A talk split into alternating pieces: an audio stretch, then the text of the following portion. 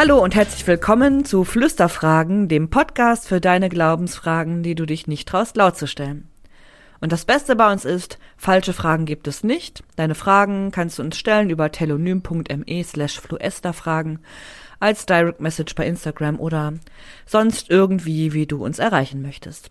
Ich bin Elske und mir gegenüber sitzt die liebe Jule. Ich grüße dich, Elske. Hello, hello. Heute ähm, Folge 40. Ja, und wir sehen so frisch aus wie nie, würde ich sagen. Ja, kein Tag älter als 29 sehen wir aus, würde ich sagen. Kein Tag älter als 29 Folgen. Wie schön. Genau. Ich freue mich, dass wir hier zusammensitzen. Genau, ich äh, finde es auch richtig gut. Äh, 14 Tage sind rum, nächste Folge. Ähm, und erstmal hast du eine Eingangsfrage mitgebracht, ne? Genau. Und die lautet heute von Telonym generiert, gehe ich mal von aus. So. Wenn du deinen Namen verändern könntest, welchen würdest du annehmen? So der Vorname? Ja, kannst auch deinen Nachnamen ändern. Also, Oh. das bleibt Ich habe meinen Nachnamen ja schon mal geändert. Mein Nachname wurde ja einmal schon geändert durch Hochzeit. Und ich denke manchmal, ach, ich vermisse meinen alten. Ähm, obwohl der super schwer ist und ich ihn auch immer buchstabieren musste, weil er einfach keinen keinen Sinn ergibt und weil es den eigentlich, glaube ich, nur da gibt, wo meine Familie wohnt. So ein Local-Name. Ähm, ja, tatsächlich. Es gibt noch eine Familie, die auch so heißt bei uns da oben, mit der wir nicht verwandt sind. Alle anderen, die so heißen, gehören zu uns und das sind auch nicht viele. Ähm, würde ich meinen Namen ändern? Nee, ich würde meinen Vornamen nicht ändern. Also, weil ich finde meinen Namen total schön, weil er auch eine tolle Bedeutung hat. Erzähl mal, was bedeutet Elske? Genau, Elske bedeutet Liebe. Das ist das dänische Wort. Also Elske Oh. ist das dänische Wort für Liebe. Also ihr Elskadei heißt ich liebe dich. Und die andere Bedeutung ist, dass es eine Koseform von Elisabeth ist. Und Elisabeth heißt Vertrauen in Gott. Also Liebe und Vertrauen in Gott. Ist das schön? Wie, Ähm, wie schön ist das? Das wusste ich Ja. nicht. haben sich meine Eltern auch nicht so überlegt, die haben den Namen gelesen und fanden ihn schön. Und das, der zweite Punkt, also ich mag die Bedeutung meines Namens sehr, weil sie gut zu mir passt. Ähm, zu dem, also ich fühle ihn halt so. Und ähm, das zweite ist, dass ich immer höre, wenn Leute über mich sprechen. Weil halt sonst niemand Elske heißt in meiner Umgebung. Also es gibt Leute, die Elske heißen, ist nicht die Frage. Aber wenn jemand irgendwie in einem, wenn wir in einem Raum sind und jemand redet über mich und benutzt meinen Namen, dann höre ich das. Und du kannst auch sicher gehen, dass nicht eine zweite oder eine dritte Elske gemeint ist. Naja, eben, genau. Das ist, wenn man jetzt irgendwie, wenn ich jetzt Matthias heißen würde, dann könnte das auch der Nachbar sein, so. Genau, und bei dir, Jule, wie ist es da? Wie würdest du gerne heißen? Also du heißt ja gar nicht Jule, ne? Genau, das, die Leute das überhaupt, dass du nicht wissen, Jule Das heißt? wissen auch die wenigsten. Ich heiße gar nicht Jule. Das fand ich im Studium auch mal total schön. Da habe ich eine Arbeit abgegeben und auf meinem Deckblatt stand halt mein vollständiger Name, mein richtiger Name, mein Personalausweisname, nämlich Julia. Ähm, und da war eine Kommilitonin sehr erstaunt darüber, dass ich gar nicht Jule heiße, weil ich mich wirklich von einem Menschen Jule nennen lasse.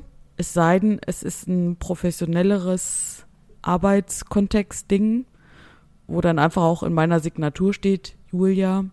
Mm.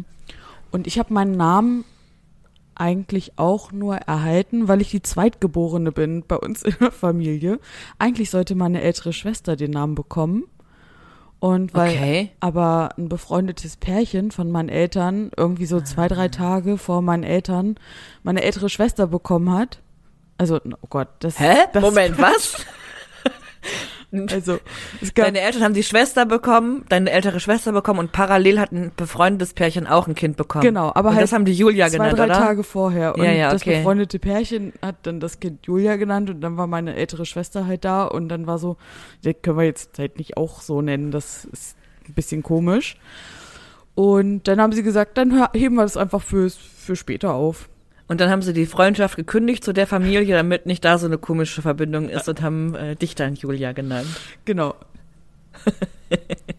ja, eigentlich sollte ich irgendwie auch Judith heißen und bin aber, wenn ich den Namen Mm. schön. Judith höre, freue ich mich dann doch aber auch ein Stückchen mehr über Julia, wobei man auch sagen muss, Julia ist so ein Sammelbegriff. ich hatte in, in jeder Klasse, in der ich jemals war, oder Jahrgang, gab es immer zwei bis drei oder vier von mir. Mhm.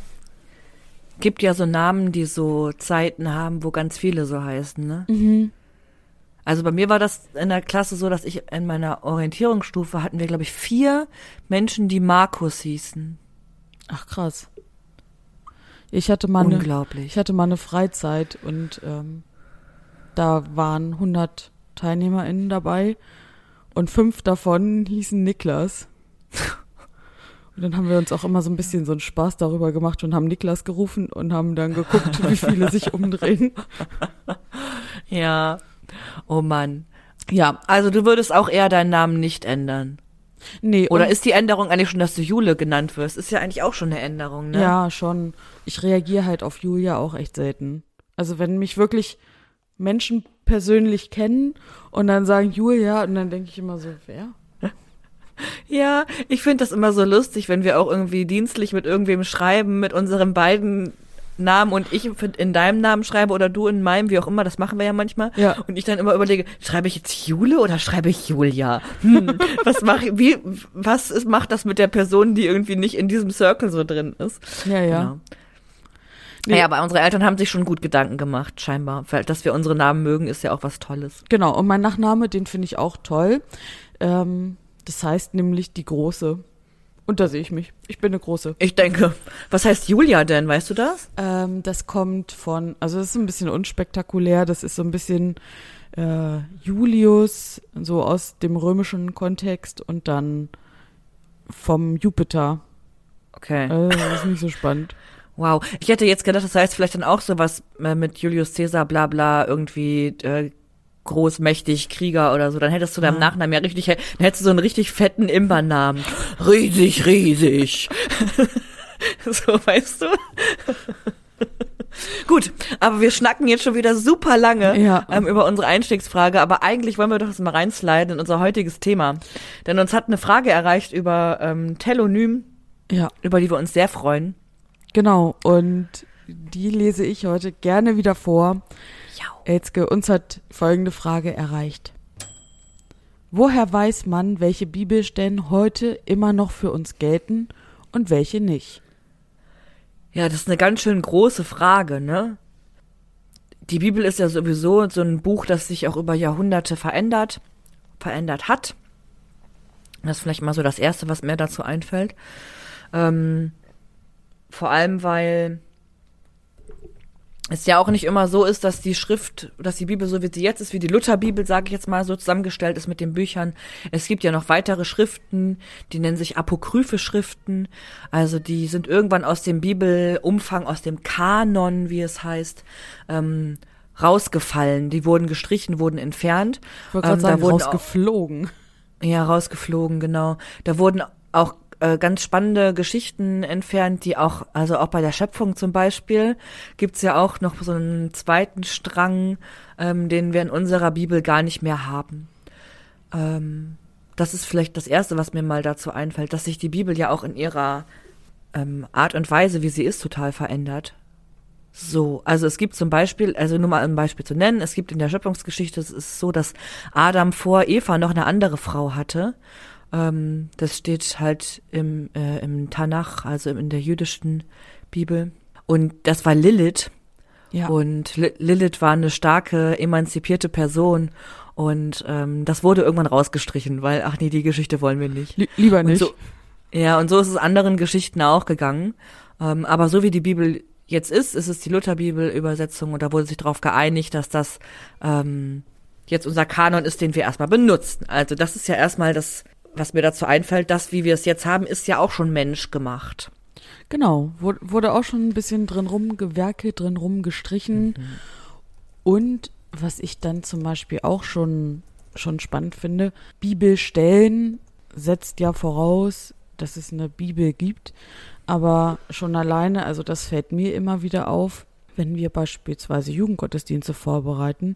Bibelstelle ist nicht gleich Bibelstelle, weil ja auch die Übersetzungen in sich schon verschiedene Schwerpunkte setzen.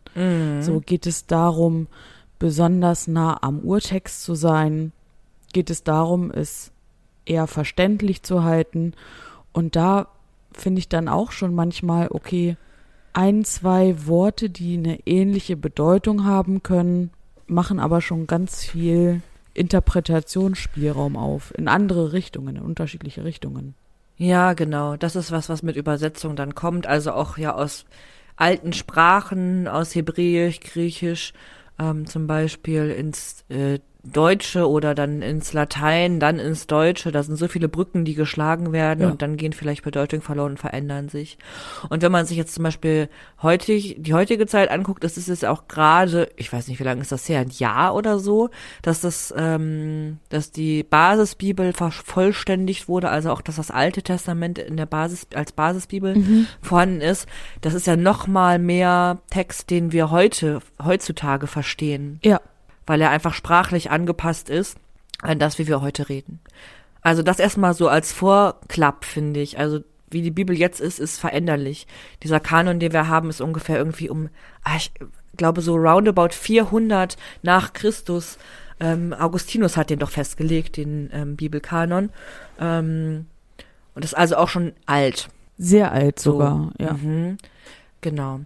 Und das erstmal so, wie gesagt, als Vorrede die Sprache verändert sich, was wir, was für Schriften drin sind, verändert sich auch.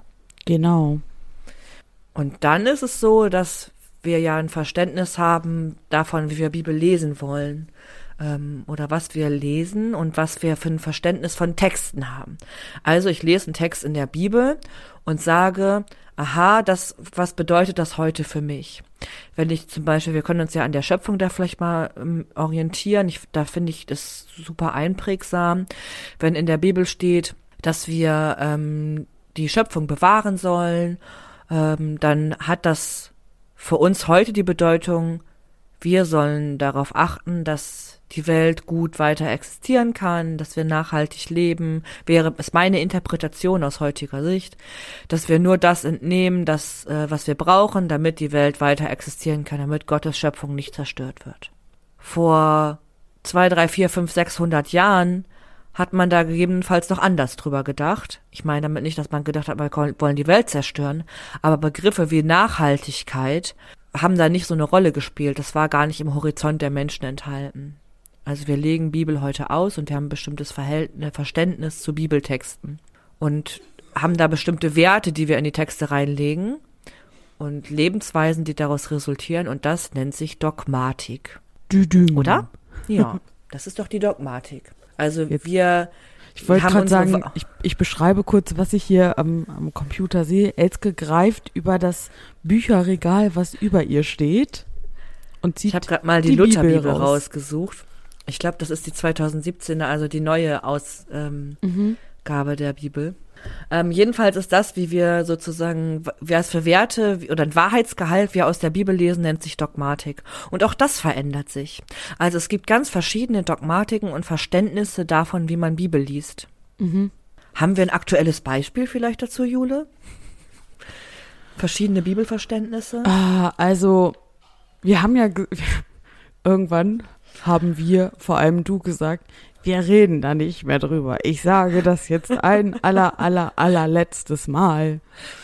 Ähm, wir wollen nicht ja, mehr darüber reden. Ja, jetzt geht's von uns aus. Jetzt geht's thematisch ja auch genau, tiefer, finde ich. Genau, wir wollen nicht mehr darüber reden, dass Homosexualität in der Bibel verboten ist und Sünde ähm, als Sünde gilt und ähm, verboten und bah. so und es gibt aber Menschen, die interpretieren die Bibel anders und sagen, Homosexualität oder um jetzt mal den Oberbegriff zu nennen, Queerness, Menschen, die queer sind, ähm, sind Sünde. Oh Gott, ich traue mich das gar nicht auszusprechen, sind, weil ich das. Ja, sind nicht Gott gewollt, das ist genau, abartig. Abartig, was weiß ich. ähm, mir fällt das so, schon so schwer, das zu sagen, mhm. weil das so meinem Bibelverständnis widerspricht mhm. und meinem Bibellesen. Und wir sagen das ja auch immer so ein bisschen, ähm, ja, wir wollen jetzt nicht wieder Bibelstellen rauspicken und es ohne Kontext stehen lassen, weil wir, also da sind wir uns ja auch ziemlich einig, ähm, Bibel heutzutage immer in unserem Kontext lesen. und versuchen zu verstehen, das ist so ein bisschen nach der historisch-kritischen Methode, okay, lass uns doch mal gucken, aus welcher Zeit stammt dieser Bibeltext. Ähm, in welchen Umständen hat der Verfasser, Verfasserin ähm, gelebt? Aus welcher Intention heraus ist dieser Text entstanden? Ähm, was war damals wichtig? Also wenn wir im Vater unser beten, unser tägliches Brot gib uns heute, ähm, wir in Europa. Gehe ich halt zum Bäcker, ne? So, genau. Dann, dann gehe ich zum, zum Bäcker, nehme noch ein Latte Macchiato dazu, mit ein bisschen Karamellsirup. Late mit Cheeto heißt es. Late mit Cheeto, mit, mit Av Avocado dazu, Avocado Bagel. ähm, so, wir, wir müssen uns einfach Ja. grundsätzlich nicht unbedingt Gedanken und Sorgen um unser täglich Brot machen. Die Menschen früher mussten das. So. Und auch wenn im Schöpfungsbericht steht oder ne, der Auftrag ist auch, seid fruchtbar und mehret euch, dann erfordert das ja nicht von mir, dass ich jetzt 25, 30 Kinder zeuge, um meinen Stamm der Grotes zu erhalten. Ja, ist einfach nicht mehr erforderlich auch, ne? genau. Aber es gab Zeiten, in denen war es wichtig, irgendwie Eigentumsverhältnisse so zu klären. Ähm, und da zeigt sich bei diesen Themen, also ob es jetzt, also wie man Bibel eigentlich versteht. Und ich würde sagen, als einfache Antwort auf die Frage, ähm, welche Bibeltexte, wie war das? Welche Bibeltexte Welche Bibelstellen sind für uns heute ähm, noch gelten, wichtig? Gelten. gelten heute Genau, und also gelten ist ja auch schon Ganz mal so eine kleine, ehrlich. kleine Wertung. Gelten klingt ja sehr nach Richtlinie und Regel. Das erste, also meine einfache Antwort darauf ist, alle Bibeltexte gelten für uns heute noch. Mhm. Weil diese ähm, Texte, die in diesem Buch stehen, für relevant sind, um uns zu orientieren als Christinnen. Dafür Das sind heißt wir aber- eine Buchreligion. Genau.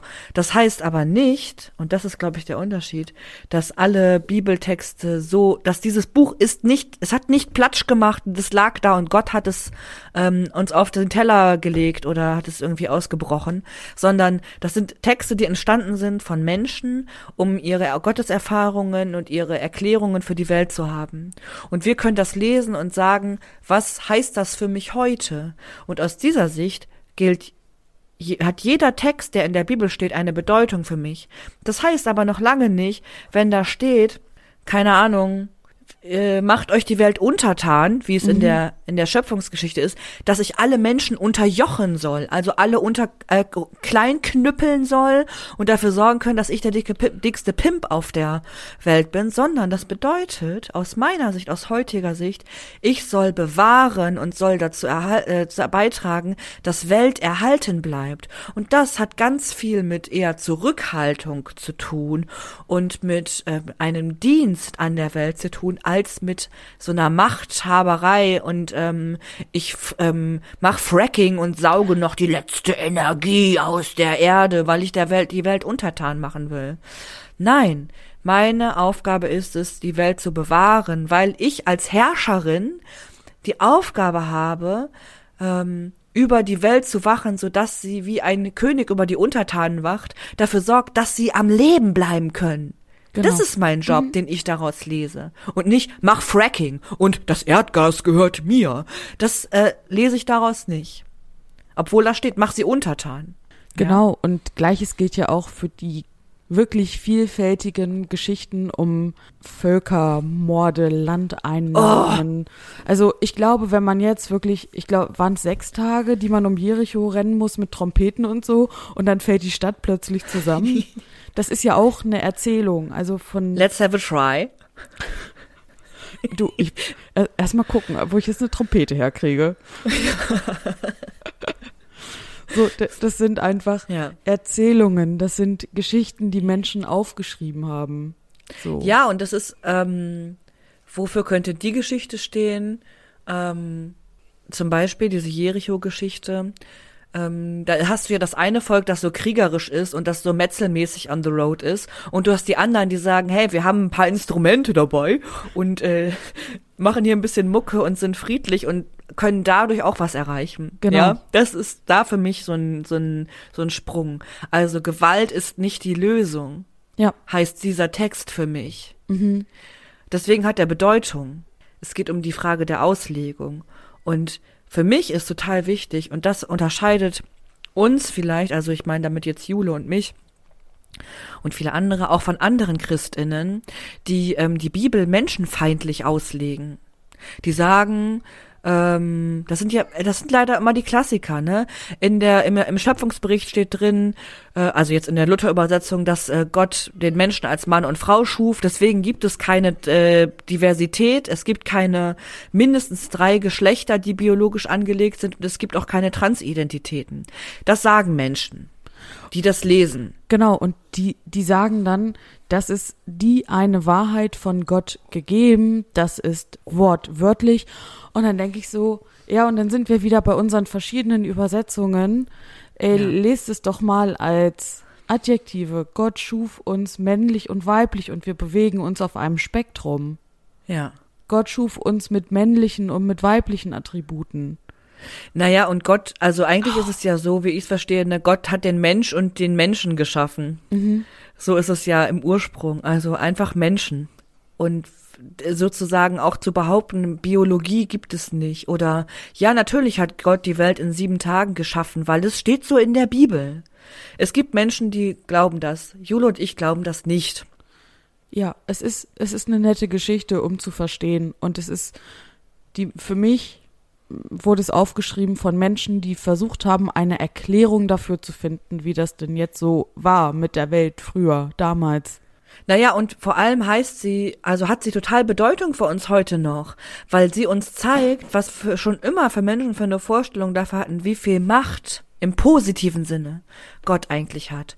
Gott hat die Welt geschaffen. Schöpferkraft. Und damit, genau, Schöpf, Schöpfungskraft, ähm, und damit ist nicht gemeint, dass er da irgendwie sieben Tage in seiner ähm, Handwerksstadt, Werkstatt äh, rumhockte und irgendwie aus Lehm äh, eine Kugel geformt hat und die aus dem Fenster warf, was es ja nicht gab, weil es gab ja nichts. Ähm, und dann war plötzlich die Welt da. Das heißt das nicht. Das ist ein Bildnis dessen, ein ähm, wie mächtig Gott ist und was Gott für uns Menschen tat, ähm, indem Gott uns geschaffen hat. Und so haben alle Texte der Bibel heute immer noch eine Bedeutung. Genau, und vielleicht auch nicht nur eine Bedeutung, sondern, also ich kann auch für mich als Christin sagen, eine gewisse Form von Relevanz. Also ja. sie, sie stehen nicht nur da und bedeuten etwas, sondern sie bedeuten auch für mich etwas. Ja.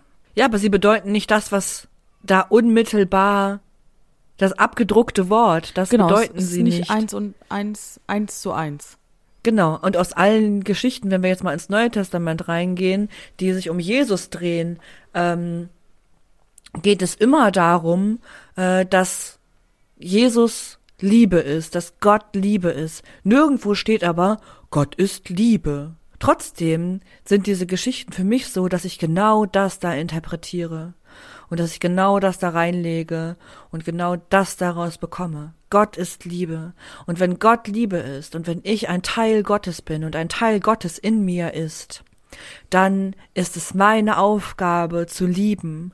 Und das bedeutet, dass ich die Geschichten in der Bibel so auslege und so lebe, dass alle Menschen diese Liebe erfahren. Und dass ich nicht sage, ich bin, äh, wir sind alle gut, aber ich bin guter. So, ähm, so, ne? Der, der Gleicher unter Gleichen. Wie sagt man das? Also du weißt, was ich meine, Jule, mhm. oder? Ich, ja, ich verstehe dich. Also ich kann doch nicht sagen, du benimmst dich total nett und bist ein total lieber Mensch und bist total freundlich, aber ah, dieses mit dem Gendern oder dass du vegan bist ähm, oder dass du Mischgewerbe trägst, ähm, das uh. geht gar nicht. Das widerspricht meiner Religion. Und wenn ich das sage, das widerspricht meiner Religion, dann widerspricht das meiner Religion, ja. weil ich verstehe Christentum so, dass Gott Liebe ist. Und dass es unsere Aufgabe ist, Liebe zu teilen und dafür zu sorgen, dass Menschen nicht diskriminiert werden, ich wollte das dass Menschen nicht ausgeschlossen werden. Und in der Bibel gibt es viele Geschichten, in denen von Diskriminierung und Ausschließen äh, gesprochen wird und in denen Gott am Ende heilende Kraft ist und Liebe ist. Das wollte ich also, nämlich gerade auch ja. noch mal sagen, dass für mich dieser dieses meiner, deiner Interpretation Gottes Liebe, dass das nämlich gleichzeitig alles andere ausgrenzt, was ausgrenzend ist. Ja. Und dass ich das um Himmels Willen nicht verstehen kann, wie Menschen dann argumentieren, ja, aber die Bibel ist doch unsere eine, die eine Wahrheit und das ist die Wahrheit Gottes, die vom Himmel gefallen ist oder weiß ich auch nicht so genau. Ähm, wie kann das denn bitte Wahrheit sein? Was, was ist das für eine Wahrheit, die ausgrenzt, die verletzt? Die Ähm, Hass schürt, die dafür ja, sorgt, dass Leute ja auch irgendwie andere dazu bringen, sich das Leben zu nehmen. Mhm. Die Menschen von ähm, klein auf an leer, dass sie nicht gut genug sind und dass sie äh, ganz begrenzt sein müssen und möglichst demütig und ähm, Furcht haben müssen vor Gott und äh, nicht äh, sich ausleben können in ihrer Persönlichkeit. Das macht Menschen krank, wenn ich so Bibel auslege. Und das kann nicht richtig sein. Das kann nicht richtig sein. Nicht, nicht in unserem Verständnis. Und ich, ja, also ich genau, also und Verständnis im Sinne auch von verstehen. Ich verstehe es auf einer, ich verstehe es weder auf einer sachlichen noch auf einer emotionalen Ebene. ja, Also ich fühl's gar nicht. ich manchmal geht es mir so, dass ich so denke, okay, emotional bin ich auf einem ganz anderen, auf einer ganz anderen Seite. Auf der Sachebene, also so von von den Fakten her, kann ich dafür Verständnis aufbringen. Aber Ja, dieses ausgrenzende, hassschürende, niedermachende, kleinhaltende, was was ja teilweise auch große Verbreitung findet, das verstehe ich weder sachlich noch emotional gar nicht.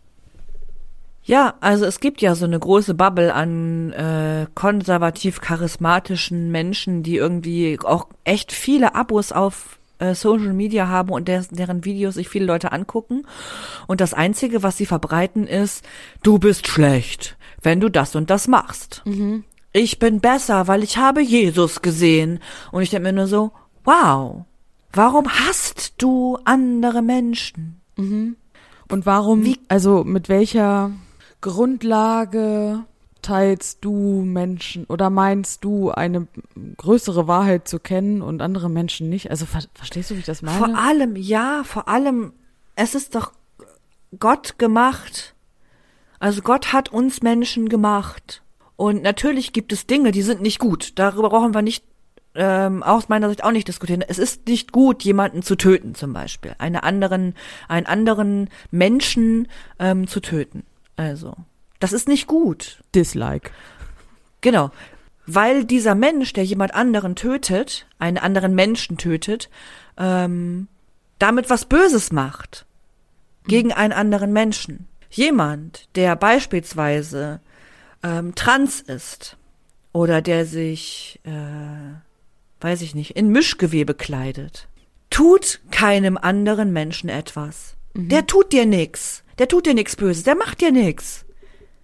Der sorgt dafür, dass er selber gut leben kann und verbreitet seine Liebe, die er hat. Da kann man nicht gegen sein. Ich frage mich auch, warum sich Menschen davon so, also was triggert die, dass sie dagegen schießen müssen? Tja, gute Frage. Oder, oder ist es wirklich dieses, das kann nicht Gottes Wahrheit sein und ich muss dafür einstehen und ich muss dafür kämpfen, dass Gottes Wahrheit, ich fühle mich immer so ein bisschen wie in so einer anderen Rolle, wenn ich Dinge sage wie Gottes Wahrheit, ja. weil mir das ganz schwer fällt. Ähm, ja, aber ja, du wirst verstehen, wie ich das meine. Ja.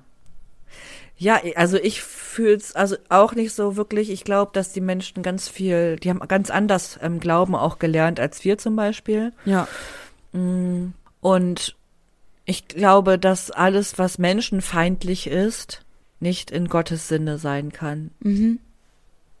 Und das betrifft ähm, sowohl jetzt über, wenn wir über Gender-Identität, Queerness, Diversity sprechen, das betrifft das Thema Nachhaltigkeit, ähm, das betrifft das Thema ähm, alles, was so straftatenmäßig unterwegs ist. Ne? Also das ist halt einfach äh, nicht nett, wenn ich da irgendwie anderen Schaden zufüge.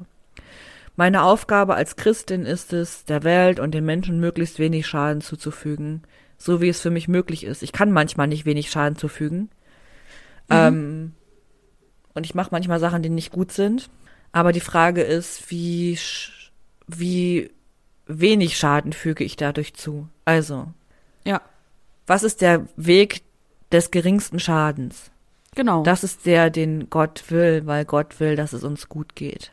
Ja, und es ist, es klingt ja auch immer so ein bisschen platt und durch diese Bewegung ist das ja auch irgendwie so ein bisschen dieses What would Jesus do? Also als Christin, mich als Person in der Nachfolge, äh, das, das ähm, klingt jetzt alles schon wieder so ein bisschen so, was, Nein, wie aber weit also, weg Jule, ist das? Aber, also, weißt Du meinst ja meine? dieses, ja, du meinst dieses, wir alle Ja. Sind dadurch, dass wir von, dass der Mensch von Gott geschaffen ist, haben wir alle so einen kleinen Funken in uns drin, der Gott ist. Ja, Und ähm, wir als Christinnen haben Jesus als Gottes Sohn, als den Menschen, der Jesus, äh, der Gott super nah war, weil Jesus diesen Funken so doll gespürt hat.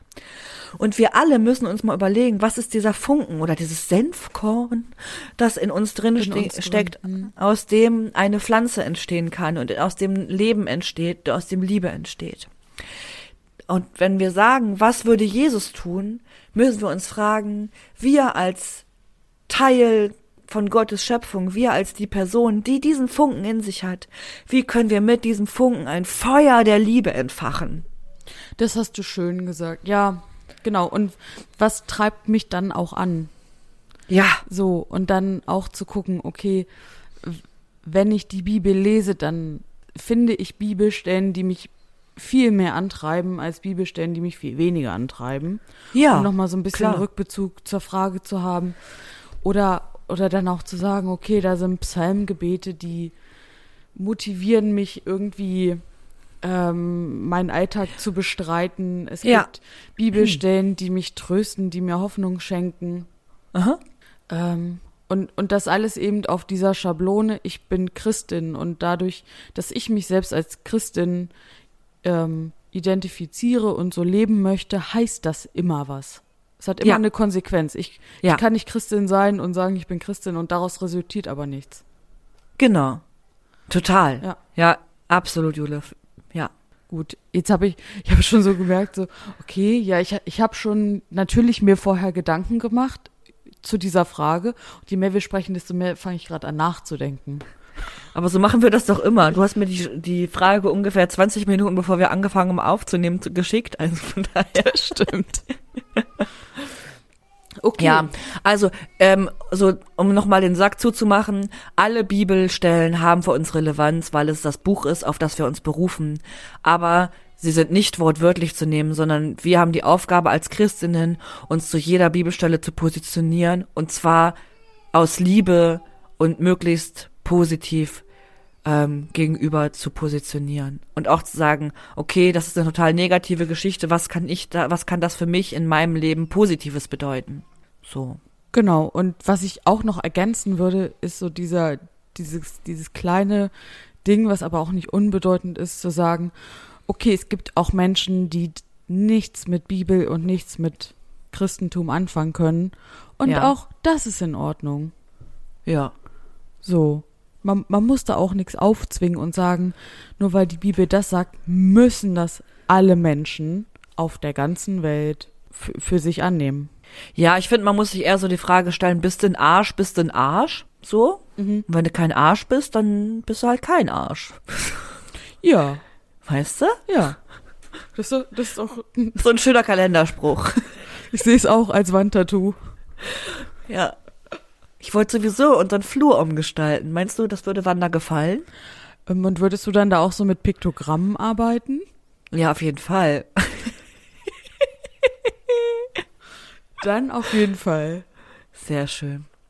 Jule, wir machen den Sack zu. Wir haben Ich den Sack auch. zugemacht. Ja. Ähm, ich würde da noch mal vielleicht an dich, äh, der die die Frage gestellt hat, ähm, wenn du Bock hast, ähm, stell uns noch mal eine Nachfrage, vielleicht zu einer spezifischen Bibelstelle, die dir einfällt, wo es dir vielleicht auch schwer fällt, das zu realisieren oder dich dazu zu positionieren. Genau. Da freuen wir uns sehr drüber, wenn du einfach nochmal eine Nachfrage stellst. Wir haben ja unsere Kategorien nachgeflüstert und da können wir dann gerne nochmal auf eine spezifische Nachfrage zu einer bestimmten Stelle eingehen. Ähm, Genau, gilt auch für alle anderen, die uns Auf jeden zuhören. Fall. Wir haben das ja schon ein, zwei Mal gemacht, wo einfach Bibelstellen nicht verstanden worden sind und wir versucht haben, mit unserer Perspektive darauf zu blicken und ein bisschen äh, Einblick darin zu geben, wie wir diese Stelle für uns interpre interpretieren und lesen. Richtig. Super. Machen wir weiter. Ja, Dann würde ich sagen, machen wir weiter mit unserer, mit unserer Lieblingskategorie. Die heißt Wer, Wer ist es?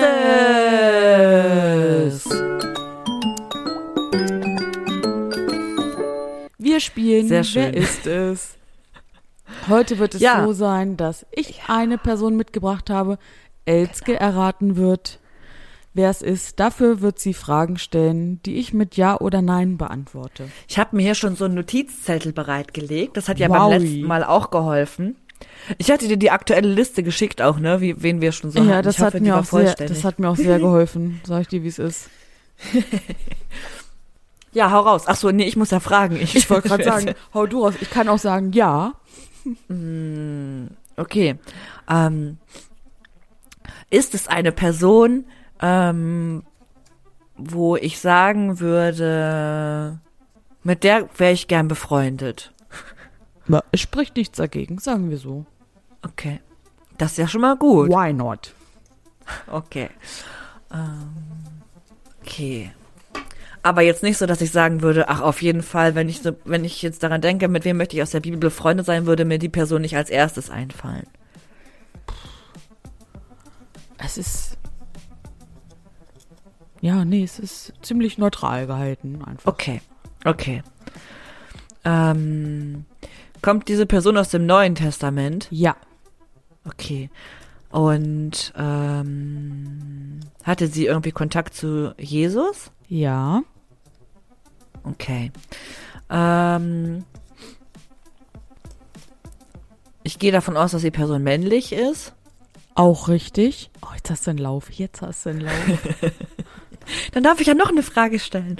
Ähm, eine männliche Person, die Jesus begegnet ist. War die Person Jesus irgendwie so besonders nah? ja. Also so näher als andere? Es gibt ja so ein, zwei auch von den Jüngern, wo man sagt, die waren so richtig deep inside. Also Deep Inside würde ich nicht sagen, Okay. aber schon. Ähm, ja, es, es gab einfach einen Kontakt. Also ein Jünger. Nee, so Kein Jünger. nah auch nicht, aber. Okay. Aber es gab positiven Kontakt zwischen den beiden Personen. Ja. Ach, sonst wäre ich mit der Person ja nicht gerne befreundet. Also mit so einem Pontius Pilatus wäre jetzt nicht so mein bester Freund, glaube ich, weißt du? Ja. Okay. Und hat ähm, Jesus irgendwas für die Person getan? Ja. Okay. Ähm, aber es geht schon um eine Einzelperson, um eine männliche. Sonst hättest Ja. du, ja, ich, die Frage hat sich auch erledigt schon. Mm. Hat Jesus die Person geheilt? Ja. Naja, also mein, ist das ja jetzt, weil man sagt, was sind eigentlich diese Heilungsgeschichten und wofür stehen sie symbolbildlich? Ja, ja, ja schon. so, ne? Auch. Deswegen eher so ein Ja, also weil ja Ja. auch der, ähm, wofür steht das Symbol von ähm, dem Gelähmten, Mhm. den, den die seine vier Dudes da durch das Dach geschmissen haben, damit Jesus sie heilt. Das ist ja nicht so, dass der irgendwie am C2 einen Bro Durchbruch der Wirbelsäule hat und Jesus die Hand aufgelegt hat und plötzlich war es geheilt. Ja. So sind die Heilungsgeschichten ja nicht zu verstehen, ne? Aber es war schon jemand, den, den Jesus geheilt hat. Ja. Und es war offensichtlich nicht der Gelähmte, sonst hättest du gesagt, ich habe recht. Auch richtig. Okay. Wir hatten ja schon Bartimäus, das war ja der Blinde, den er geheilt hat. Genau. Und äh, jetzt bin ich ja mit diesen Heilungsgeschichten, ne? Das ist ja für mich echt so. Bin ich jetzt nicht so deep inside the game drin. Ähm, bin ich Lazarus? Ja. So, einfach mal überlegen, wen kann er noch? Das war dann, ne, ne, dies, das, Und- Ananas. Und ich habe wirklich so, ich musste die ganze Zeit halt so ein bisschen zögern, wenn du von Heilungsgeschichten gesprochen hast. Ja, ja, genau. Kann man einen toten Menschen heilen? Weiß nicht so genau. Es ist halt Naja, eher eine Auferweckungsgeschichte. na, vor allem ist es so, dass dies, auch ja diese Geschichten, wir haben ja jetzt die ganze Zeit darüber gesprochen, wie, wie wahr sie sind. Ja. Oder wie, wie ähm, real sie sind. Das ist ja nicht so, dass Jesus da hingegangen geht und sagt, ey, Digga, steh auf, du bist geheilt, weil ich bin Jesus Christus. So läuft's ja nicht. Sondern das sind ja auch Symbolgeschichten, die einfach davon sprechen, auch welche Kraft aus sich selbst heraus Jesus hatte und mit welchem Selbstverständnis Jesus Menschen motivieren konnte, über sich hinauszuwachsen. Genau. In der Geschichte, die wir im, du hast es schon erraten, Neues Testament im Johannesevangelium finden, ähm, wird eben erzählt, dass die, das ist auch so eine, so eine, irgendwie so eine cute WG, die irgendwie aber sonst niemanden haben. Cute. Also Lazarus wohnt da eben mit Und seine seinen, Boys. ja, mit seinen, mit seinen Girls. Der wohnt mit seinen Schwestern Ach zusammen. so. Ach ja. Genau, und die, also das ist halt so eine Gesch Geschwister-WG und sie haben aber sonst niemand anderes. Also da ist halt auch nichts mit, mit Nachfahren und so, Ja. sondern die wohnen eben da zu dritt und äh, den, den, die sind irgendwie auch schon so ein bisschen, oh, da gibt's so einen Jesus und sind da sehr zugewandt und Mhm. ähm, Jesus ist auch so ein bisschen mit denen befreundet. Und dann wird Lazarus krank und die Schwestern Maria und Martha sind dann eben so, okay, Lazarus ist krank, wir müssen Jesus holen, wir wissen, was Jesus für eine Superpower hat. Ja. Ähm, Jesus wird uns helfen können. Und dann schicken sie eben Boten los und Jesus ist aber noch unterwegs und der sagt dann so, ja, es ist nett, aber jetzt halt noch nicht. Und dann ist er echt noch irgendwie zwei, drei Tage unterwegs, bevor er sich überhaupt erst auf den Keine Weg Zeit, ne? Ja. nach Lazarus oder zu Lazarus hin macht. mhm. Ähm, und als er ankommt, ist halt Lazarus schon vier Tage tot. Und der liegt auch schon einbalsamiert und in seinen, ich wollte jetzt gerade sagen Windeln, aber ähm, so Leichentuchmäßig ähm, ist er auch schon, schon beerdigt worden und dann kommt Jesus und ist halt so, ja komm, mach, mach die Bude hier wieder auf. Ja. Ähm, die Schwestern sind halt richtig pissig und sagen so, so mäßig, was, was kommst du jetzt erst? Er ist halt schon längst tot. Fängt schon an Ähm, zu stinken. Genau, so die sind, die sind halt wirklich so ärgerlich und sagen so, äh, wärst du, Ja. wärst du mal hier gewesen? Ah. So, und Jesus sagt aber, Martha, chill mal, dein Bruder wird aufstehen. So. Mhm. Und Martha hat halt auch einfach dieses Vertrauen und dieses, also sie spürt schon dieses Sohn Gottes gehen. Ähm, genau, und dann gehen eben die beiden Schwestern mit Jesus zusammen zum Grab. Jesus kommt dahin, schreit ein bisschen rum. So, Lazarus, komm, steh auf. Ähm, weil er aber in dem Moment auch checkt, der ist ja wirklich tot. Ähm, und dann kommt Lazarus aus dem Grab spaziert. Mhm. So. Und dann sind eben die drei Geschwister wieder vereint. Jesus geht weiterhin seiner Wege. Und Lazarus. Laufen die dann so in Slow-Mo ja, ich, mit so einer schönen in den Musik im Sonnenuntergang. Nee, aufeinander zu und fallen sich so in die Ah, Arme. Ach so, mal, ja, das könnte auch sein. Lazi, komm zu mir. So, und im Nachhinein lebt Lazarus dann aber auch so ein bisschen in Gefahr, weil er praktisch direkt da Zeuge geworden ist von Jesus Skills. Und checkt dann halt auch, okay, Jesus hat wirklich, also so ist es dann halt in der Bibel formuliert, da ähm, so Je- Jesus ist halt noch größer als der Tod. Und das ist eben schon mal so diese erste Geschichte von Auferweckungsgeschichte vom Tod geglaubten Lazarus, der dann, Ja. der dann eben aufsteht. Und jetzt aus deinem Verständnis heraus, was würdest du sagen, sagt dir die Geschichte heute? Also, weil sonst könnten wir ja so einen Jesus-Sud haben, der geht hier irgendwie, wenn meine Oma irgendwie oder mein Hamster verblichen ist, äh, zieht los und sagt, hier Hamsti, Schlag die Augen auf, mein Freund, du kannst weiterleben. Und, und dann kommt er, dann kommt, der kommt der Hamster und sagt, Moi. Ich hatte nie einen Hamster, aber ja. Ich auch nicht, aber Hamster sind, in einen Hamster würde ich beispielsweise nicht auferwecken, die sind halt Naja. günstig, die kosten 8 Euro. Ja, ist also die Frage, ne? Wenn der Hamster irgendwie krank ist, 30 Euro für ein Tierarzt oder 7 Euro für einen neuen Hamster, muss man Ja. sich überlegen. genau. Ähm, ja, aber also was, Nein. was, hast du eine Idee, was das, was die Geschichte so für heute bedeutet? Mm, Für mich wäre es tatsächlich so dieses ähm, Sinnbild von, also für mich ist es eine Hoffnungsgeschichte, die mir Mhm. Hoffnung schenkt, Total. die mir einfach dieses, der Tod hat nicht das letzte Wort Ding. Ja, So, genau. ja. Ja, ist auch wieder so eine Geschichte, einfach zu zeigen, wie mächtig Gott ist, ne? Genau, und also das war ja früher dann oder zur damaligen Zeit, als es dann aufgeschrieben wurde, eben auch das, ähm, so Jesus, der den Tod überwindet. Ja. Nicht nur bei sich, sondern auch bei anderen. Ja, einfach wieder eine Symbolgeschichte. So ein, genau.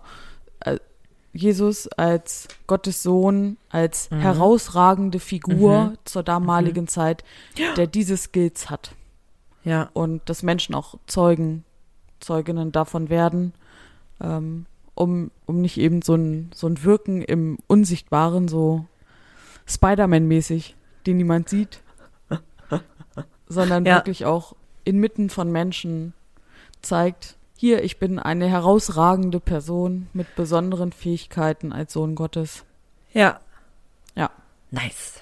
Sehr schön. Vielen Dank, dass du uns Lazarus mitgebracht hast. Ja. Ähm, für nachgeflüstert haben wir diese Woche, glaube ich, nichts dabei, oder? Ich habe Mir nichts, ist nichts zu Ohren gekommen. ich habe auch, ich habe jetzt in den YouTube-Kommentaren tatsächlich nicht nochmal nachgeguckt. das werden wir dann nochmal fürs nächste Mal machen. Genau. Okay, dann kommen wir doch zu unserer anderen Lieblingskategorie, oder? Empfehlung der Woche. So, meine Empfehlung der Woche heute. Du bist vorbereitet, nicht. hast du gesagt. Ja, ja, ich ähm, habe mich vorbereitet. Und zwar passt auch vielleicht ein bisschen zu unserem heutigen Thema, wie ausgrenzend ähm, sind wir eigentlich auch als Christinnen, wen marginalisieren wir eigentlich, also wen machen wir irgendwie klein und geben dieser Person oder dieser Gruppe oder diesen Menschen keinen Wert. Und meine Empfehlung der Woche ist, setz dich mal mit dem Thema Rassismus auseinander oder Antirassismus.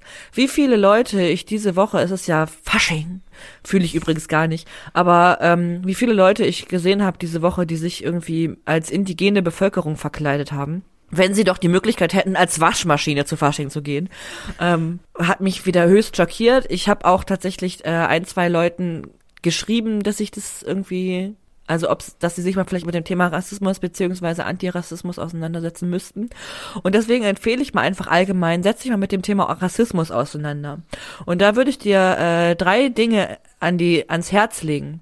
Und zwar einmal von Tupac Ogette, das Buch Exit Racism. Dass es auch als Hörbuch gibt. Ja, Spotify. Äh, wenn man Premium hat, kann man das auch in richtiger Reihenfolge hören, sage Ja, ich gleich mal dazu. Und was ich auch immer wieder sage, für Menschen, die das hören möchten, denen würde ich dafür sogar meinen Spotify-Account zur Verfügung stellen. Sharing is caring. Gucken mir ab vor äh, Zugangsdaten. Aber nur dafür. Nur für, Ja. zu diesem Zweck. Ja. Und äh, ansonsten würde ich euch noch ähm, Pastor Funny Cup äh, empfehlen und Avalino Diversity. Das sind halt drei Instagram beziehungsweise auch TikTok-Accounts, ähm, die ganz tolle Bildungsarbeit auch zum Thema Antirassismus und bei Avalino Diversity zum Thema Diversität machen und nochmal auch so klar machen, warum sich als indigene Menschen verkleiden kein Kostüm ist. Also, oder warum indigene Person sein kein Kostüm sein darf oder sollte. Also, weil das hat mich echt, ich habe so gedacht, ey, wir haben 2023, wie kann das sein, dass Menschen so rumlaufen? Ja. Also, ähm, unser Kind ist gestern als Biene rumgelaufen. Das fand ich auch sehr cute und ich könnte mir vorstellen, das ist auch was zum Thema Nachhaltigkeit, wenn wir uns einfach einigen, dass alle sich als Biene verkleiden. Das ist voll gut für die Welt. und einer als Waschmaschine. Und süß auch einfach. ja, ich finde, der- Ki Kinder, Kinder in Kostümen sind auch einfach nochmal anderes Ja. Level süß. Mhm. Ich habe ihm so schöne Flügelchen auch genäht. Ähm, das war, sehr schön, weil er jetzt ja auch rennt und dann flatterten die Flügel so hinter ihm her. Ähm, das habe ich sehr geliebt. Also verkleidet euch lieber als Biene oder als Waschmaschine, aber nicht irgendwie als Indigene. Setzt euch mit dem Thema Rassismus auseinander. Und was empfiehlst du so? Hast du was Lustiges als Empfehlung? Genau, als anschließende Jahreszeit ähm, nach der Karnevals- und Faschingszeit kommt die Fastenzeit. Ja. Und ich möchte euch empfehlen, den Instagram-Kanal von Sieben Wochen ohne. In dem habe ich letztes Jahr mitgewirkt und habe eine Woche übernommen. Und in diesem Jahr ist unter anderem Elske mit dabei und noch viele andere Menschen aus der christlichen Instagram-Welt eben auf diesem Kanal. Wenn ihr Instagram irgendwie, wenn ihr da nicht unterwegs seid, dann findet ihr sieben Wochen ohne auch als Aktion ganz normal im Internet auf der Browser-Oberfläche, ähm, wo ihr Impulse und Inspirationen bekommt. Das gibt's auch bei Facebook und ähm, das möchte ich einfach empfehlen, weil ich finde, es ist sehr gut durchdacht, mit sehr schönen Impulsen, mit vielen Menschen, die da mitwirken, mitdenken und Einblicke in, in ihr Christinnensein auch geben. Ja, man darf gespannt sein. Sehr guter Tipp. Ich freue mich, dich dort zu sehen, Elske. Ja, werden wir sehen, ob du das dann immer noch findest, wenn du es gesehen hast. Ich bin ja eher Mensch zum Hören. Ich bin ja immer mit Foto nicht so gerne irgendwo auf Sachen. Von daher, da muss ich mir nochmal überlegen, wie ich das gut umsetze. Ach, wir sind. Es wird. Ja, und ich sage auch immer, Podcast, wir, sind- wir sind einfach Podcast-Gesichter. Sehr schön. Jule, es war mir wie immer ein Fest. Wir Denn, hören uns auch schon in zwei Wochen wieder. Genau. Und das war jetzt Flüsterfragen, der Podcast für deine Glaubensfragen, die du dich nicht traust laut zu stellen. Das Beste bei uns ist, falsche Fragen gibt es nicht. Stell uns deine Frage über telonym.me slash fluesterfragen als Direct Message bei Instagram oder sonst irgendwie, wie du magst, per SMS. Ich habe lang keine SMS mehr gekriegt. Ich krieg immer iMessages von meiner Oma. Was ist das? Das ist praktisch die SMS-Dienstfunktion Von von Apple. Zu Apple-Gerät. Ah, okay. und, Ah. und Oma denkt ja immer, sie, sie, sie ist nicht mit dem Internet verbunden mit ihrem iPad, weil Internet möchte sie gar nicht. Aber für Ah. iMessage brauchst du Internet und das ist, es läuft dann aber halt über den, den SMS-Ordner. Deswegen Okay. kriege ich sehr viele SMS, aka iMessages von Oma. Sehr schön. Super, so muss das sein. Also macht's euch schön. Jule, mach's dir schöner. Du dir auch. Und wir hören uns, sehen uns. Wie auch immer. Amen. Amen. Tschüss.